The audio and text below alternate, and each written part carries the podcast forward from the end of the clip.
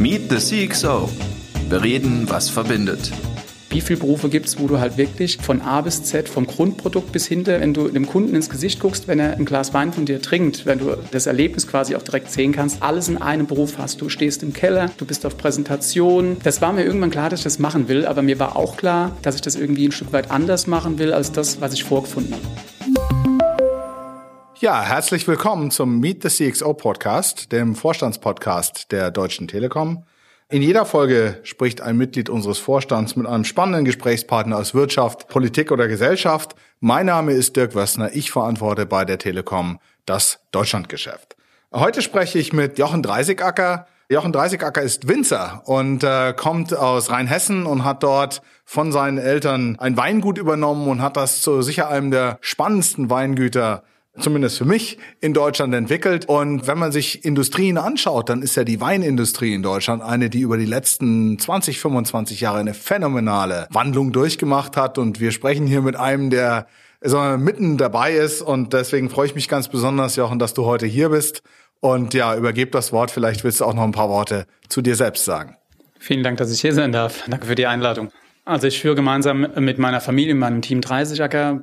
Ich bin vor mittlerweile 18 Jahren in das Familienweingut eingestiegen, was schon Generationen alt war und vielleicht so ein bisschen die Richtung verloren hat. Und wir haben gemeinsam irgendwie dem Ganzen einen neuen Schliff gegeben, auf ökologischen Weinbau umgestellt. Mittlerweile sind wir ein großes Team, haben versucht, Weinbau eben wieder neu zu beleben oder den rein hessischen Weinbau neu zu beleben. Ich glaube, das klappt ganz gut und wir sind auf einem guten Weg und ja, ich freue mich auf alles, was kommt. Ja, äh, sprich Veränderung. Also wenn man sagt, pass auf, wir haben neu angefangen vor 18 Jahren, habt den Betrieb übernommen. Deine Eltern sind, glaube ich, heute noch im Betrieb. Äh, das hat ja auch viel mit Veränderung zu tun. Wir haben es schon immer so gemacht und jetzt machen wir was anderes. Wie managt man so ein Veränderungsmanagement in so einem Team? Insbesondere, wenn seine Eltern auch noch mit dabei sind. Ja, es war tatsächlich total gewaltig. Ne? Also du musst überlegen, ich habe mit Anfang 20 das Weingut übernommen, habe äh, es geschafft, innerhalb von zwei, drei Jahren 70 Prozent unserer Kunden quasi zu vergraulen, weil wir eine komplett andere Art von Weinen gemacht haben. Und meine Eltern waren Mitte 40, als sie mir die Verantwortung übertragen haben, oder mir und meinem Bruder damals. Und die waren aber trotzdem immer sehr offen, weil sie gemerkt haben, wir sind sehr leidenschaftlich für das, was wir tun. Und wir haben großartig zusammengearbeitet. Und äh, ich bin ganz oft von Journalisten gefragt worden, der Generationskonflikt, der klassische Generationenkonflikt, der hat bei uns einfach gar nicht stattgefunden, weil da war einfach wirklich die Familie, wie im Bilderbuch, muss man sagen, hat zusammengestanden. Nur irgendwann bist du auch an einem Punkt, dass du die Arbeit gar nicht mehr allein bewältigen kannst. Gerade wenn du so handarbeitsintensiv arbeitest und dann brauchst du ein Team. Und da finde ich war eigentlich unser größter Veränderungsprozess, weil wir dann immer mehr Leute dazu bekommen haben. Und ich habe von Anfang an irgendwie angefangen, eher Menschen einzustellen, die einfach für begeistert sind für das, was sie tun, weniger nach dem Titel oder weniger nach der klassischen Eigenschaft, sondern eher Überzeugung. Also sagen wir mal so, unser leitender Mitarbeiter im Außenbetrieb kam aus der Türkei, war Kfz-Mechaniker gelernt und hat aber ein totales Faible gehabt für Handarbeit im Weinberg. Und da haben wir ihn da drin bestärkt und er hat sich grandios entwickelt und heute leitet er das komplette Team draußen, spricht fließend Türkisch, Polnisch, Deutsch und bringt auch neue Innovationen einfach über Leidenschaft mit. So ist es in Bereichen, ob das jetzt auch Social Media, meine Mitarbeiterin, die ich äh, da habe, die Julia, kam aus dem Bereich Tourismus, hat aber totales Faible für das äh, Thema Social Media und war für mich das Fenster, um mir zu zeigen, was ist möglich, was kannst du machen, wie kannst du kommunizieren, wie kannst du Dinge rüberbringen, die für uns eben selbstverständlich sind und andere gar nicht sonst verstehen, was unser Produkt ausmacht. Und das, dadurch hat sich halt eben ein riesengroßes Team gesammelt von äh, ganz, ganz unterschiedlichen Köpfen und was auch sehr autonom ist. Wir haben tatsächlich unsere Leitlinien, unsere Leitsäulen. Da bin ich gespannt, was du gleich dazu sagst. Und nach denen arbeiten wir einfach. Aber ich lasse auch wirklich jeden auch ein Stück weit auch eigenverantwortlich mitdenken und mitgestalten. Äh, Mir ist es wichtig, dass unsere Weine meine Handschrift tragen und dass äh, auch mein Team, meine Mitarbeiter meine Idee verstehen. Bei uns zum Beispiel auch klassisch, wir essen jeden Mittag zusammen. Also wir haben das äh, klassisch so gemeinsames Mittagessen, das ist wie unser Team-Meeting jeden Tag. Wir sind mittlerweile 24 Leute. Und meine Mutter hat am Anfang für alle gekocht, wie früher für die Familie. Äh, dann wurde die Familie ein bisschen größer. Mittlerweile wurde sie unterstützt von äh, noch einer Köchin. Aber wir essen jeden Mittag zusammen, um dann auch über die aktuellen Themen zu sprechen. Aber wir äh, rufen quer über den Tisch, was jetzt gerade irgendwie anliegt. Und jeder kriegt irgendwie alles mit. Wir sind sehr offen.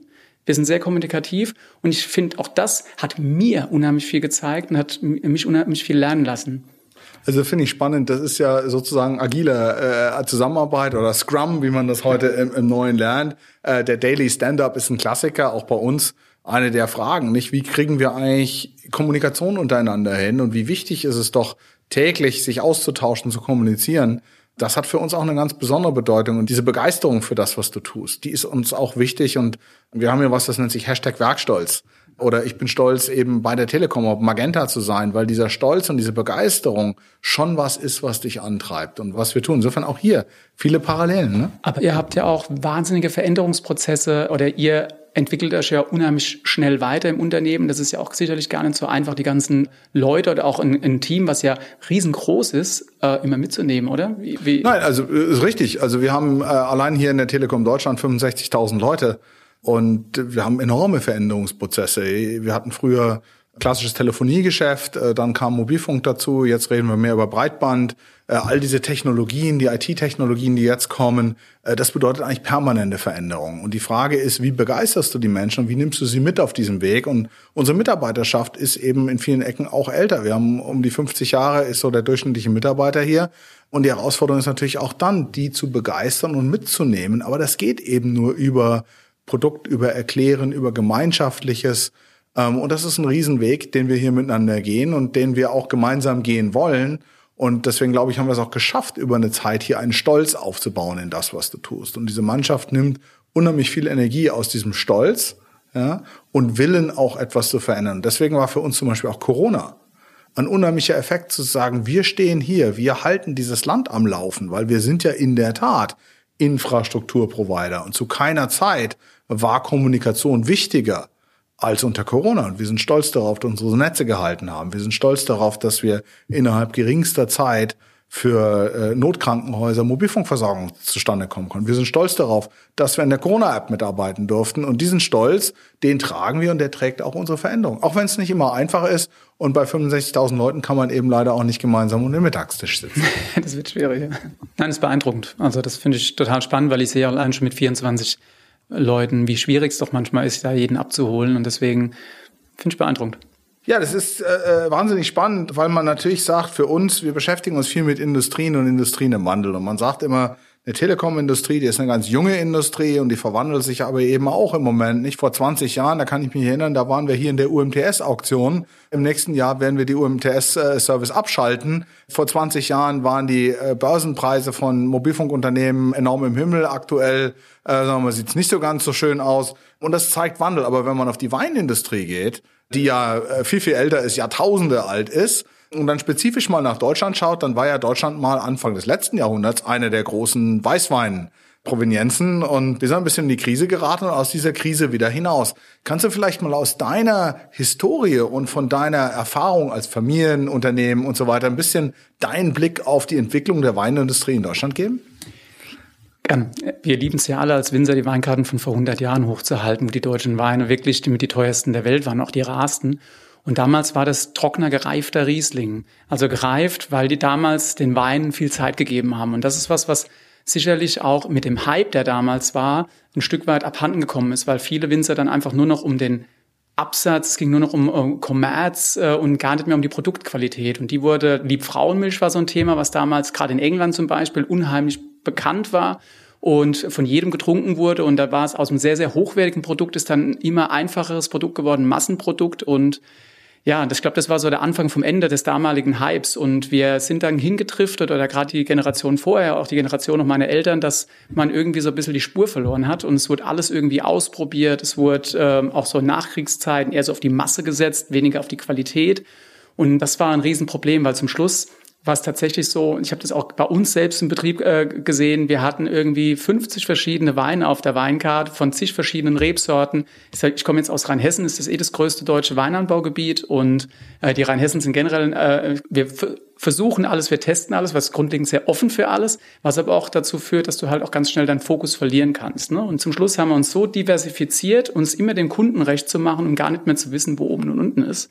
Tatsächlich in der Generation meiner Eltern, die wussten einfach nicht mehr weiter. Und es war eine Zeit, wo auch ganz, ganz viele aufgehört haben, an den Beruf zu glauben. Die haben einfach gesagt, okay, wir sind ein mini kleines Weinland in Deutschland, wir haben keine Zukunft. Das kam aber tatsächlich eher daher, dass wir uns auf die die unsere Kernrebsorten zum Beispiel auch gar nicht mehr konzentriert haben. Also Riesling und Spätburgunder. Im Ausland, jeder, der über deutschen Wein spricht, spricht immer über Riesling, ja. Und Wir haben Huxelrebe gemacht und äh, Siegerrebe und alles, was so aus dem ja, Sumpf von Neuzüchtungen kam. Und ich glaube, das ist halt das, wo wir uns jetzt wieder zurückgefunden haben und äh, da, wo wir auch angesetzt haben. Als ich angefangen habe, bei uns im Betrieb einzusteigen, habe ich halt gesagt, es hat nur eine Zukunft. Wir haben so viel spannende Böden, Lagen, Kleinklimazonen bei uns in Rheinhessen. Wenn wir es schaffen, das schmeckbar zu machen, wenn wir es schaffen, das so unverfälscht wie möglich in die Flasche zu transportieren, dann haben wir hinterher auch eine Berechtigung, dass wir weitermachen dürfen oder dass wir wieder an alte Erfolge anknüpfen können. Also sozusagen ein bisschen Konzentration auf den klassischen Markenkern des deutschen Weins und wieder Fokus auf Produktqualität als dessen, was man angefangen hat. Aber ich meine es ja trotzdem mutig. Du hast gesagt, du hast vor 18 Jahren angefangen. Da war ja der deutsche Wein schon wieder am Kommen. Also die Krise der 90er war ja, glaube ich, einigermaßen überwunden. Aber nichtsdestotrotz, was bewegt einen dazu, sagen wir mal, auch nicht in der Stadt, sondern da auf dem Land zu wohnen, sich in ein Weingut reinzuhängen und zu sagen, so, und ich schaffe jetzt diese Kurve. Mein Bruder war der Ältere und damit Thronfolger, ja. Ich war raus. Also es war tatsächlich so, dass meine Eltern gesagt haben, du, der Betrieb ist zu klein für drei Familien.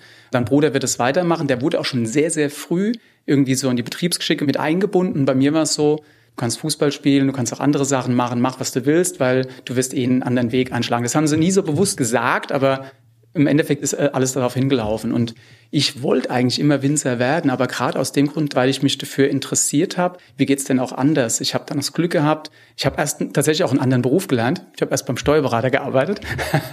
also gar nicht unbedingt typisch, aber tatsächlich eher, weil ich nach der Schule nicht wusste, was ich machen soll.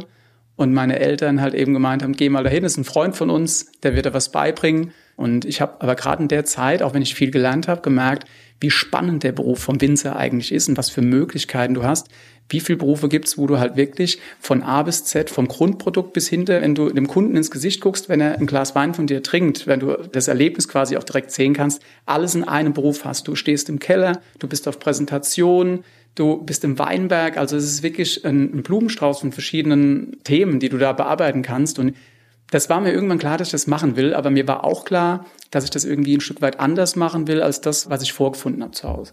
Es ist eben nicht nur Weinbau, sondern du bist am Ende auch in der Vermarktung vom Marketing bis in den Vertrieb. Das macht er ja alles selber. Und das finde ich, das macht es für uns ja auch spannend. Wir sind ja übrigens auch äh, voll integriert. Ja, wir bauen die Netze und wir vertreiben sie und ähm, servicieren sie auch nachher und bauen uns auch eine Marke auf. Insofern, das ist gar nicht so unterschiedlich. Ich sage, und vielleicht fangen wir mal vorne an bei dem Produkt. Das Kern war, sich wieder zurück zu konzentrieren auf Kernprodukt. Also sprich Riesling zum Beispiel für Deutschland. Deutscher Wein, Riesling. Was mache ich und wie bringe ich diese Qualität wieder rein? Da ist ja auch was Handwerkliches dran. Und äh, du sagst, boah, wir machen ökologischen Weinbau. Ich bin mir nicht sicher, dass jedem klar ist, was ihr eigentlich tut, wenn ihr jetzt mal so ein Lagenriesling dann rausbringt, äh, was da an Arbeit dahinter ist. Vielleicht kannst du mal ein bisschen, bisschen beschreiben, was die Produktqualität neben dem Boden und der Sonne, die ja vorher auch da war, was macht das eigentlich aus? Ich glaube, grundlegend äh, eine Sache ist, was uns, glaube ich, auch da ein Stück weit verbindet, wenn es Neuerungen gibt oder spannende Themen gibt, wir brauchen wahnsinnig viel Zeit, um die umzusetzen. Also wir haben ja auch eine gewisse Infrastruktur, das sind nicht die, die Kabel, sondern unsere Reben. Mhm. Und für uns ist es so, dass eine Rebe erst dann eine Top-Qualität produziert, wenn es ungefähr ein Alter von 15 Jahren erreicht hat. Wow. Das heißt, alles, was wir machen, alles, was wir machen, hat viel mit Zeit zu tun, viel mit Vordenken zu tun. Wo wollen wir hin? Was ist unser Weg? Das ist natürlich in der heutigen Zeit, wo alles sich immer schneller transformiert, immer schneller gehen muss. Du musst immer am besten muss auch der Wein immer schneller beim Kunden sein, am besten noch direkt von der Traube zum Kunden. Und das widerspricht sich total. Und das war für mich ein ganz, ganz wichtigen Punkt, den ich als erstes umgesetzt habe, dass wir gesagt haben, wir geben unseren Weinen wieder die Zeit, die sie brauchen. Das war am Anfang ein bisschen schwieriger, aber wir, ihr habt uns ja besucht, ihr habt es gesehen, wir haben 2018 haben wir es eröffnet, ein neues Weingut gebaut. Und das war jetzt gar nicht so die Idee, dass wir sagen, wir wollen jetzt hier irgendwie ein architektonisches Highlight bauen, sondern da war die Idee hinten dran, wir brauchen eine perfekte Produktion, wir brauchen perfekte Produktionsbedingungen und nicht hochtechnisiert, sondern so naturnah wie möglich und vor allem Platz, Zeit, Reifebedingungen, unseren Wein wieder die Zeit geben zu können zu reifen. Wir haben über den Riesling gesprochen, ich habe es ja schon angesprochen, für uns die wichtigste Rebsorte. Riesling hat nur einen Haken. Ich meine, wenn du durch die deutschen Lande ziehst, muss man mittlerweile sagen, Deutschland trinkt Grauburgunder, trinkt Weißburgunder, alles Rebsorten, die unheimlich harmonisch sind, die unheimlich äh, auch saftig sind, schön unkompliziert zu trinken. Da ist der Riesling tatsächlich so eine kleine Diva, weil Riesling hat oftmals halt viel Säure, viel Frische und gerade wenn er jung ist, in der Jugend, ist das ein Wein, der schon eher aneckt. Und meistens, wenn du auf Weinkarten, das, ich sehe so oft die Reaktionen, wenn die Menschen auf den Weinkarten Riesling sehen, denken sie, hm, sauer, lass mal, ich trinke lieber den Grauburgunder. Und das ist für uns zum Beispiel auch was, ich glaube an den Riesling und auch jeder Weintrinker oder jeder Weinfan landet irgendwann, wenn er doch einiges an Weinkenntnis hat, beim Riesling, weil Riesling dir einfach so viel Vielschichtigkeit gibt. Aber es muss reifen. Er braucht Zeit. Das heißt, wir haben das neue Weingut gebaut, um zwei Jahrgänge überhaupt lagern zu können, was natürlich auch ein Rieseninvest ist. Da werde ich auch oftmals gefragt, ihr könnt das ja machen. Wir können das nicht. Wir können dem Wein nicht die Zeit geben. Wir müssen nur vermarkten, dass wir Geld verdienen. Und bei uns ist es aber so, also ich erwidere immer, ob ich in einen Traktor investiere oder halt hinter in meine Weine und die Produktqualität, weil gerade Riesling gewinnt so dermaßen an Qualität, an Harmonie an, äh, und an Vielschichtigkeit, wenn er halt einfach die Zeit kriegt, dass wir halt ins Produkt investieren und die Zeit. Ne? Also das heißt, es ist schon auch wirklich, wenn du ja anderthalb Ernten bei dir im Keller liegen hast, wo du weißt, wir finanzieren sowieso immer alles vor, auch da wieder Infrastruktur, was wir vorhalten müssen. Wir haben viele, viele Gerätschaften bei uns im Keller zum Beispiel. Die benutzen wir vier Wochen oder fünf Wochen während der Ernte im Jahr. Und ansonsten stehen die das ganze Jahr über rum. Ne? Also also das ist ja schon beeindruckend und diese Zyklen, die erinnern uns an, oh, wir, ja, wir haben jetzt gerade Spektrum gekauft für zwei Milliarden Euro, das ist 20 Jahre gültig. Äh, wir bauen jetzt für ein paar Milliarden Euro ein Netz da drauf, um genau das zu tun. Das heißt, diese Zyklen, ich glaube, unsere sind sogar noch kürzer als eure, wenn ich mir das anschaue und du trägst ja als Unternehmer auch so eine Verantwortung auf dieses Produkt. Aber du wärst ja jetzt nicht hier und, und wir würden ja nicht darüber reden, wenn ihr damit nicht erfolgreich wärt. Und jetzt ist das das eine zu sagen, ich habe ein Produkt und ich baue dieses Produkt. Aber jetzt kommen wir an die zwei anderen äh, Seiten deines Jobs nochmal, nämlich einmal daraus eigentlich eine Marke zu machen und zum zweiten es auch zu verkaufen. Und wenn ich jetzt über Marke rede und wie, wie geht das eigentlich und so weiter, wie, wie baut man sich so eine Marke auf und was ist für dich entscheidend äh, bei einer Marke?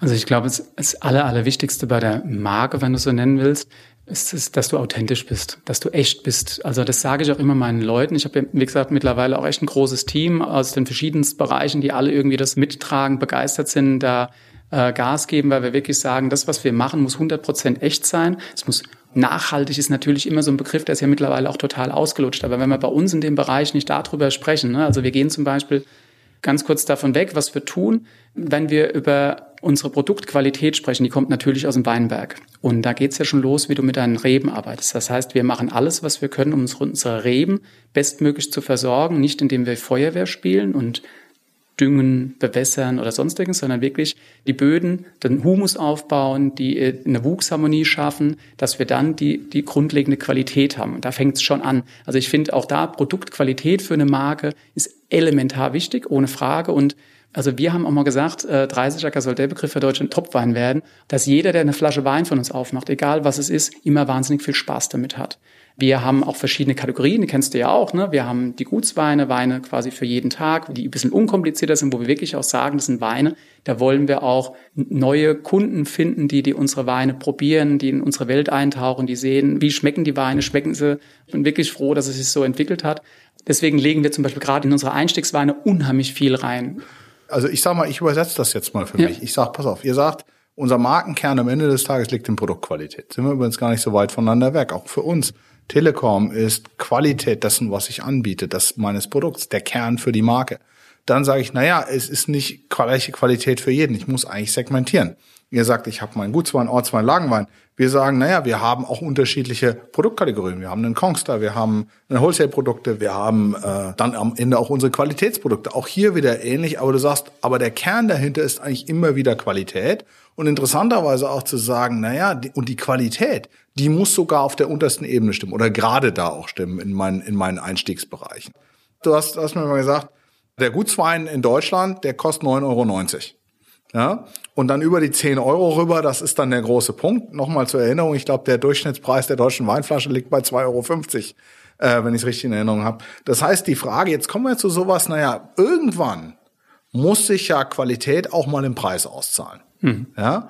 Und wie habt ihr das geschafft, dann auch mal zu sagen, naja, jetzt gibt's da draußen auch Leute, die sind bereit, eben für meinen Gutswein dann auch mal 10,90 Euro oder 11,90 Euro zu bezahlen? Zum einen halt, wie gesagt, die Produktqualität, zum anderen aber auch das Versprechen, dass du äh, mit jeder Flasche halt, dass es 100% perfekte Trauben sind, dass es unverfälscht ist, dass es nicht beeinflusst ist, also auch diese Thematik keine Enzyme, natürliche Hefen. Also wir versuchen wirklich nur aus perfekten Trauben unsere Weine auszubauen. Dann versuchen wir aber auch, das ein Stück weit aufzuzeigen. Wir haben ja mittlerweile das Glück, soziale Medien ist ja auch gerade in der Corona-Zeit für uns elementares Medium gewesen, uns nach außen ein Stück weit zu kommunizieren, weil normalerweise kommunizieren wir ausnahmslos über unsere Restaurants und Hotels, die unsere Weine auf den Weinkarten haben, die Sommeliers, die unsere Weine präsentieren und die unsere Weine, die im Endeffekt die Werbung für sich selbst in der Produktqualität zum Essen machen. Und das ist ja ein Arm, der komplett weggebrochen ist. Und dann hast du diesen Werbeträger nicht mehr. Und auch da ist natürlich immer die Frage, Riesenunternehmen, kleines Unternehmen, ähm, wenn man über Werbung spricht, was die Möglichkeiten sind. Ich sag mal, wir haben die Verantwortung, eine Marke aufzubauen und damit ein, ein Qualitätsversprechen, aber auch mit sehr begrenzten Mitteln. Und da musst du schon halt auch sehr erfinderisch sein oftmals, um das ein Stück weit nach außen zu tragen. Aber wir haben festgestellt, wenn wir einfach von dem erzählen, was wir tun, wir machen zum Beispiel auch immer so kleine Sequenzen mittlerweile aus dem Weinberg, wo wir einfach Sachen, die für mich völlig normal sind, aber elementar für unsere Arbeit, einfach auch mal aufzeigen. Warum ist halt eben unser Wein vielleicht drei, vier oder in der Spitze auch mal 20, 30 Euro teurer als vergleichbare Weine, die auch aus, zum Beispiel aus denselben Lagen aus dem Ort kommen. Aber es ist halt einfach ein ganz, ganz anderer Hintergrund, allein schon vom Handwerk hinten dran also du hast gerade gesagt, Stichwort Corona und ich habe verstanden, hey, das hatte für uns einen riesen, riesen Impact. Also alle Restaurants sind geschlossen. Ja, du hast anderthalb Jahre Wein im Keller liegen. Wie seid ihr denn damit umgegangen? Ja, ich meine, viele haben darüber gesprochen, jetzt, äh, okay, das Geschäft ist weg, wir gehen in Kurzarbeit und sonstiges. Ich habe zwar auch meine Mitarbeiter zusammengetrommelt und habe gesagt, ihr Lieben, äh, wir gehen in eine ganz, ganz äh, schwierige Zeit. Wir müssen, müssen jetzt mal schauen, was passiert. Wir wissen es alle selbst nicht. Es kommen irgendwie täglich neue Themen auf uns zu, die wir irgendwie bewältigen müssen, aber die Reben wachsen ja weiter. Die Reben haben wir nicht gefragt. Wir hatten quasi die genau dieselbe Arbeit wie vorher, nur dass uns erstmal kurzfristig 80 Prozent unserer inländischen Umsätze weggebrochen sind. Ne? Und da war es für mich unheimlich beeindruckend, wie schnell wir gelernt haben, wie schnell wir irgendwie Wege gefunden haben, tatsächlich auch unsere Kunden anzusprechen, wie schnell aber auch Kunden, die normalerweise unsere Weine halt eben in den Restaurants trinken, auch doch auch gesucht haben, wo sie die Weine denn auch kriegen. Also ich würde sagen, wir haben unheimlich viel gelernt in der Zeit. Wir haben unheimlich viel ausprobiert und sind auch ein Stück weit mutiger geworden. Und nochmal, unser klassisches Business läuft ganz normal weiter. Ne? Und wie du sagst, also wir haben jetzt das Glück gehabt, dass auch jetzt, nachdem die Restaurants wieder auf waren, dass der Keller auch relativ schnell wieder geräumt war. Aber äh, trotzdem haben wir viel Erfahrung mitgenommen. Wir haben da schon viel gelernt, also gerade in der Kommunikation. Viel gelernt, wenn ich jetzt mal übersetze, heißt für mich, wie kommuniziere ich zum Beispiel über soziale Medien äh, ich glaube, ihr habt einen Online-Shop äh, aufgemacht, genau. der vorher, glaube ich, etwas stiefmütterlich behandelt wurde. Wir hatten gar keinen. Äh, oder hatte gar keinen. ähm, was davon wird bleiben, deiner Meinung nach? Also wir haben ja so Sachen gemacht wie Online-Weinproben. Wir haben quasi Pakete an unsere Kunden versendet. Also wir haben verschiedene Pakete zusammengeschnürt und haben die dann in einer gemeinsamen Weinprobe verkostet. Also das, was wir normalerweise bei uns auf dem Weingut gemacht haben oder halt eben auch so Messen wie der Prowein. Ja, die erste Online-Weinprobe hieß Prowein at Home.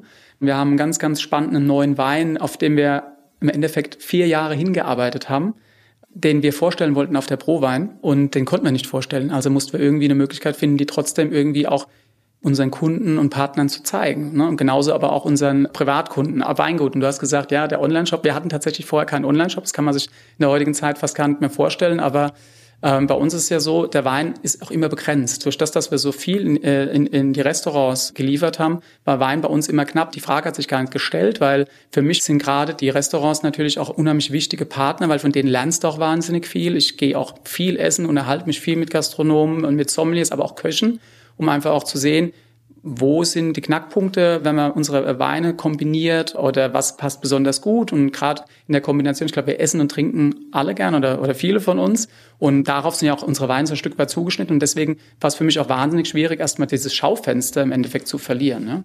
Und äh, durch Corona bedingt haben wir halt eben dann auf einmal auch die Möglichkeiten gehabt, einen Online-Shop aufzubauen. Aber du hast ja auch bei allem auch irgendwo einen Anspruch. Und das war auch gar nicht so einfach. Also wir hatten vorher schon angefangen damit, aber wir haben auch gesagt, wenn wir einen Online-Shop machen, dann wollen wir unseren Kunden auch einen besonderen Service bieten. Dann wollen wir nicht über, eigentlich nicht über Versandkosten sprechen. Auf der anderen Seite ist es aber auch so, dass natürlich auch irgendwie ein hoher Versandaufwand und auch Pakete packen und sonstiges hin dran ist. Und wie bringst du, was du vorher in einer Weinprobe gemacht hast äh, oder, oder halt eben beim Probier der Wein, wie bringst du es auch rüber Ähm, und das wenn ich jetzt mal so eine Online-Weinprobe zum Beispiel nehme ja. und sage jetzt, äh, wenn ihr die gemacht habt, wie viele Leute nehmen daran teil? Was ist dann dann so? Das hat sich tatsächlich auch gesteigert. Also äh, wir haben uns äh, gerade vorhin drüber unterhalten, was total nett war.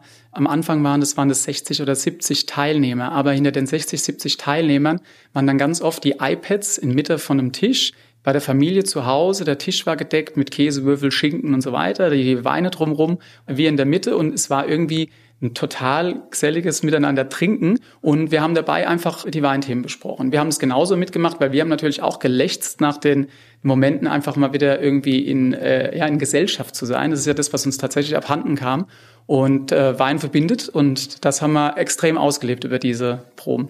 Wein verbindet ist ein schönes Sprichwort. Wir sagen natürlich auch, als Kommunikationsunternehmen verbinden wir Menschen miteinander und ihr habt ja, glaube ich, dann auch unsere Produkte genutzt, um euch mit euren Kunden zu vernetzen. Also insofern für uns war natürlich deswegen Corona auch eine neue Erfahrung, nicht äh, wie, wie stark Menschen eben von Kommunikation und vom Internet äh, abhängig sind und diese ganzen neuen Tools nutzen und von dem, was da ist. Also spannend, ich glaube, auch für euch diese Chancen daraus zu entdecken.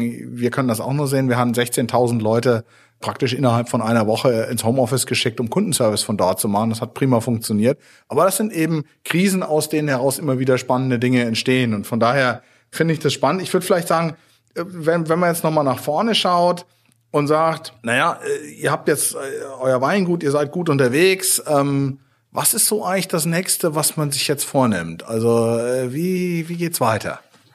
Ja, wir wollen uns natürlich wirklich ständig verbessern in, in allen Bereichen, aber das erklärte Ziel, was ich vorhin gesagt habe, den Riesling weiter nach vorne zu bringen, äh, neu zu interpretieren, auf eine natürliche Art und Weise weiterzuentwickeln, das ist natürlich ein großes Ziel. Diesen äh, Wein, den ich vorhin angesprochen habe, den wir vier Jahre entwickelt haben, ist zum Beispiel äh, ein Wein, der heißt Vintages.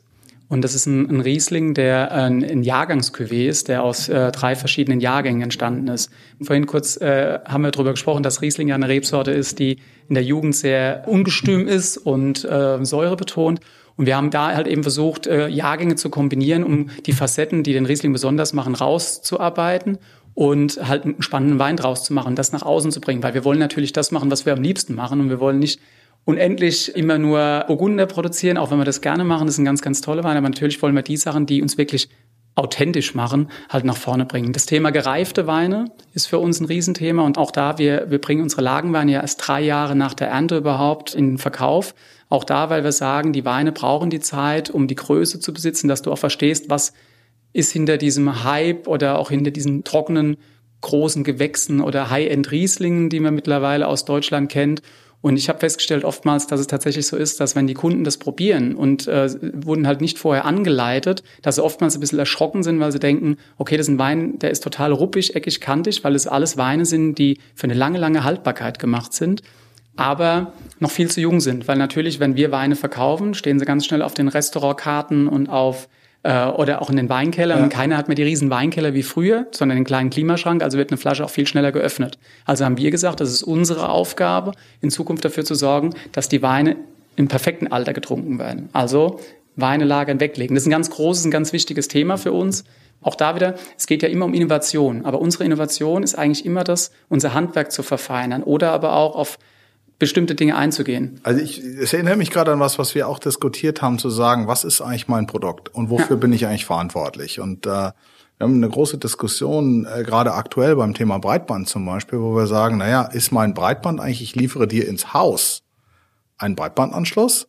Oder ist meine Verantwortung eigentlich die, dass ich sage, wenn du auf deinem Sofa in deinem Haus sitzt und mit einem WLAN von deinem Computer surfst, dass das WLAN eben auch gut funktioniert. Und das ist ein bisschen ähnlich, diese Erweiterung dessen, der, der gesamten Kundenerfahrung, wo man sagen muss, naja, ich kann mich eigentlich nicht nur auf das Traditionelle beschränken, sondern ich muss weitergehen. Auch da wieder, glaube ich, eine, eine, eine interessante Parallele zwischen unseren Geschäften. Vielleicht letzter Punkt noch, Thema Nachhaltigkeit. Corona ist in aller Munde, Nachhaltigkeit ist in aller Munde, ja. Wie schaffen wir es eigentlich, uns äh, umzudrehen, die New Economy, die Green Economy zu schaffen? Für uns eines der größten Themen Energie, die unsere, die unsere Netze verbrauchen, äh, weil sie einfach mit Strom betrieben werden. Aber auch für euch ist natürlich die Frage, Ich höre sowas wie veganen Wein. So der Laie denkt ja immer, ich dachte, Wein ist immer vegan. Habe ich jetzt gelernt, ist nicht. Aber vielleicht, wie ist das? Äh, vegane Weine und Nachhaltigkeit. Wie sieht das bei euch aus? Vegane, unsere Weine sind immer vegan. Nein, es ist ja wirklich so, tatsächlich, man geht davon aus, aber es ist gang und gäbe, dass es ganz, ganz viele Weinbehandlungsmittel gibt. Ne? Und früher war es klassisch so, die Trauben wurden geerntet und dann bist du ins Weinlabor gegangen, hast gesagt, was muss ich draufrühren, dass es schmeckt, um hinterher einen ordentlichen Wein zu haben. Und dann hast du dich gewundert, wann du am nächsten Tag irgendwie einen dicken Kopf hattest oder Kopfweh hattest und hast gedacht, du hast irgendwie flaschenweise den Wein getrunken. Äh, wir gehen tatsächlich hin und sagen halt, es darf gar nichts drin sein. Es müssen einfach nur perfekte Trauben sein, keinerlei Weinbehandlungsmittel. Das Einzige, was wir in unsere Weine reinsetzen, ist ein bisschen Schwefel zum haltbar machen. Das brauchen wir einfach, aber auch da, es muss immer bekömmlich sein. Ich glaube, das muss immer Genuss sein. Das, deswegen vegan ist spannend, dass auch der Etikettenkleber vegan sein muss, dass du deine äh, Weine vegan zertifizieren kannst. Aber wir sind vegan zertifiziert, also auch unser Etikettenkleber ist vegan. Nein, und Nachhaltigkeit natürlich, wir verbrauchen auch Energie. Und wir haben zwei Faktoren. Also zum einen verbrauchen wir Energie und die versuchen wir natürlich auch selbst zu gewinnen. Das heißt auch, wenn wir Weine kühlen, dass die, die, Energie, die gewonnen wird, über Photovoltaik gewonnen wird zum Beispiel, dass wir den Strom selbst produzieren, weil wir die Flächen dafür haben. Aber auch unsere Flächen, unsere Weinbergsflächen sind ja ein Faktor, der enorm wichtig ist. Zum einen, äh, ich hatte es vorhin kurz angesprochen, versuchen wir, unsere Böden aufzubauen, die Humusgehalte zu steigern. Und wenn wir die Humusgehalte steigern, haben wir aber auch den Nebeneffekt, dass wir CO2 einspeichern können. Und wir haben uns einem Verein angeschlossen, der heißt Stiftung Lebensraum, wo es um nachhaltige Landwirtschaft geht, weil wir glauben, dass unser großer Step, den wir jetzt machen können, puncto Qualität und auch Nachhaltigkeit, ist einfach unsere Böden wieder viel, viel nachhaltigere Weinbau und Landwirtschaft zu betreiben. Da ist unheimlich viel Potenzial drin, ohne dass du jetzt sofort an Hightech denken musst. Ja. Auch da wird es spannend. Ich glaube, da gibt es auch noch viele Parallelen, wo wir auch dankbar sind äh, für ein funktionierendes Breitbandnetz und äh, Glasfaser, weil es äh, tatsächlich auch da selbst bei uns im Weinbau halt unheimlich viel Einzug hält. Aber ja, der entscheidende Faktor Natur. Okay. Jetzt vielleicht zum Abschluss noch eine letzte Frage, äh, die ich mir vorstelle, wenn ich jetzt mal deine eigenen Weine ausschließe. Mhm. Welchen Wein trinkst du am liebsten? Riesling. Ah, oder meinst du von welchem Wein? Ja, sicher. Also jetzt, wenn du mir mal einen Wein aussuchen darfst, da, welcher ist das? Das ist, das ist brutal schwierig, weil ich da echt ein bisschen unersättlich bin. Also ich trinke ja zu Hause privat nie meine Weine oder ganz, ganz selten, weil ich immer finde, wenn ich selbst Wein trinke, muss ich andere Weine trinken, um zu lernen. Ich lerne vom Probieren, ich lerne von Gesprächen, ich lerne von Einblicken, aber vor allem halt auch vom Probieren. Und ich kann es gar nicht sagen. Ich finde wahnsinnig beeindruckend, was bei uns in Rheinhessen passiert ist aus dem größten deutschen Anbaugebiet, was früher verschrien war für Massenqualität, heute eine der, wenn nicht die Top-Region in Deutschland oder auch die innovativste Weinregion in Deutschland geworden ist. Und da hast du einen, wirklich einen Blumenstrauß von verschiedenen Betrieben, die ich großartig finde, wenn ich die Weine trinke. Ich trinke aber natürlich auch aus anderen Regionen, aus anderen Ländern. Ich trinke Frankreich, auch wenn es ein Klassiker ist, nach wie vor spannend. Aber halt eben auch andere Regionen in Deutschland, die du vor Jahren noch gar nicht auf dem Zettel hattest, mittlerweile gigantische Weine dort wachsen. Also ich werde jedem ungerecht, weil ich trinke okay. zu viel gerne. Äh, das war vielleicht auch eine unfaire Frage. Jochen, ich danke dir vielmals fürs Gespräch. Hat mir viel Spaß gemacht, war sehr, sehr erhellend auch zu sehen, wie viel Parallelen es doch eigentlich gibt zwischen dem Aufbau eines Telekommunikationsnetzes und der Vermarktung und dem Betrieb und auch so einem Weingut, wie du es tust, äh, was das Thema Produktqualität angeht, was das Thema langfristiger Investitionshorizont angeht und vor allem, glaube ich, auch was das Thema Leidenschaft angeht für das, was wir tun. In diesem Sinne, vielen, vielen Dank fürs Gespräch. Vielen Dank für die Einladung.